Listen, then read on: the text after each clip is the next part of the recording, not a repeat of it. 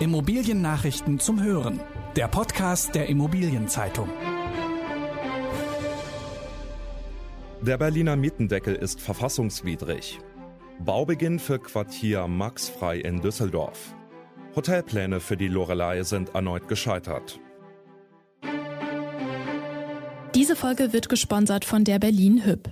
Als Innovationstreiber versteht sich die Berlin Hüb als verantwortungsvoller Immobilienfinanzierer, der sichere und stabile Finanzprodukte bietet, gleichzeitig nachhaltig agiert und neue Märkte auslotet. Weit und breit gebündelte Erfahrung, Verantwortung und Innovationskraft.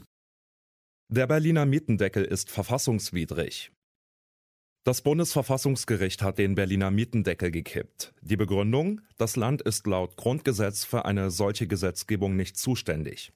Damit sind auch alle Initiativen in anderen Bundesländern für einen Mietendeckel beerdigt. Unternehmen und Verbände sowie CDU und FDP jubeln über den Beschluss und sprechen von einer Klatsche für den Berliner Senat. Dieser will einen Fonds für 40.000 hilfsbedürftige Berliner Mieter einrichten, die nun Miete nachzahlen müssen, aber knapp bei Kasse sind. In Berlin ansässige Wohnungsunternehmen kündigen an, sozialverträglich vorzugehen. Der Konzern Vonovia will ganz auf Nachzahlungen verzichten. Mieter und Sozialverbände fordern als Konsequenz aus dem Beschluss ein Bundesgesetz für einen Mietendeckel. SPD, Linke und Grüne wollen die Deckelung von Mietsteigerungen zum Wahlkampfthema machen. Juristen sagen voraus, dass ein bundesweiter Mietendeckel ebenfalls in Konflikt mit dem Grundgesetz geraten werde, weil er etwa gegen das Recht auf Eigentum verstoße. Die Balance zwischen Mieterschutz und Vermieterrecht sei dann nicht mehr gewahrt. Baubeginn für Quartier Maxfrei in Düsseldorf. Ein Joint Venture der Unternehmen Interboden und Hamburg Team entwickelt im Düsseldorfer Stadtteil Derendorf das Quartier Maxfrei.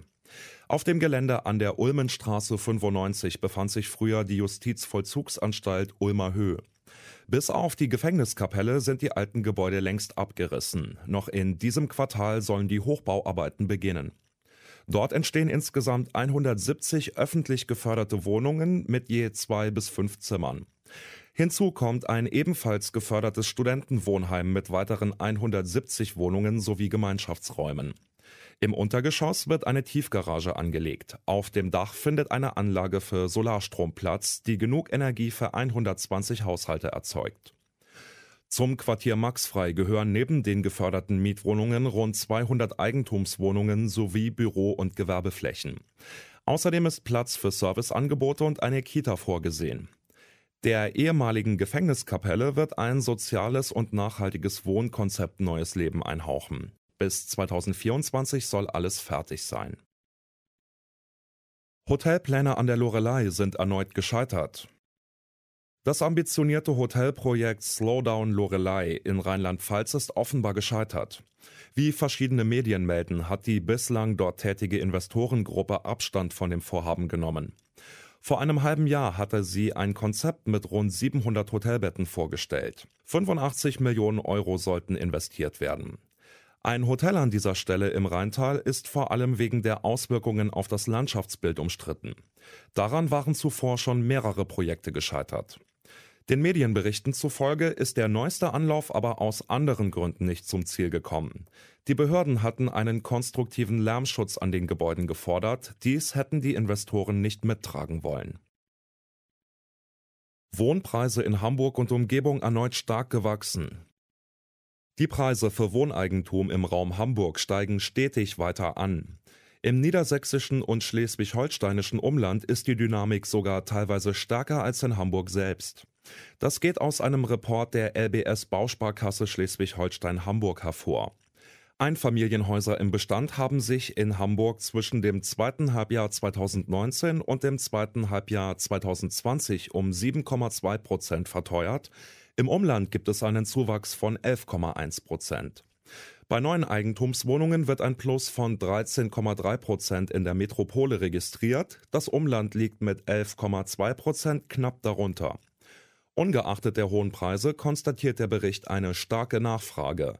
Erwartet wird aber, dass sich die Preissteigerungen künftig etwas abflachen. Erneuter Führungswechsel bei Commerz Real. Der Asset Manager Commerz Real muss einen weiteren Wechsel an der Unternehmensspitze verkraften. Nach nur vier Monaten verlässt die Vorstandsvorsitzende Gabriele Volz das Unternehmen wieder.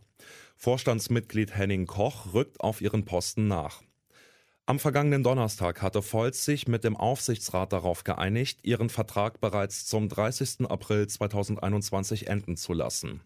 Grund der Trennung sind unterschiedliche Auffassungen über die Führung und künftige strategische Ausrichtung von Commerz Real. Nachfolger Koch ist selbst erst seit einem Jahr Mitglied des Commerz Real Vorstandes. Er kümmerte sich bisher um das Teilgebiet Transactions und das Asset Management. Logistikmieten steigen weiter. Die wachsende Nachfrage nach Logistikflächen treibt die Mieten für diese Immobilien in die Höhe. Die Spitzenmieten haben im Schnitt der großen Standorte um knapp 3% zugelegt. Besonders stark gestiegen sind sie in Frankfurt und Düsseldorf mit jeweils rund 6% sowie in Köln mit 7%. Von Januar bis März 2021 wurden in Deutschland 1,8 Millionen Quadratmeter Logistikflächen vermietet und damit rund 20 Prozent mehr als ein Jahr zuvor. Fast alle großen Logistikregionen trugen dazu bei.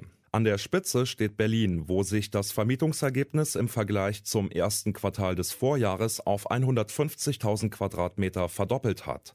Dicht dahinter folgen Hamburg und Leipzig. In der kommenden Folge befasst sich der IZ-Podcast mit den neuerdings gültigen ESG-Kriterien für die Immobilienbranche. Das waren die wichtigsten Schlagzeilen der Woche aus der Immobilienbranche. Redaktion Jutta Ochs, Ulrich Schüppler und Volker Thies. Alle News gibt es zum Nachlesen in der aktuellen Ausgabe der Immobilienzeitung. Jetzt 10 Euro sparen mit dem Schnupperabo. Mehr Infos unter iz.de slash Schnupperabo.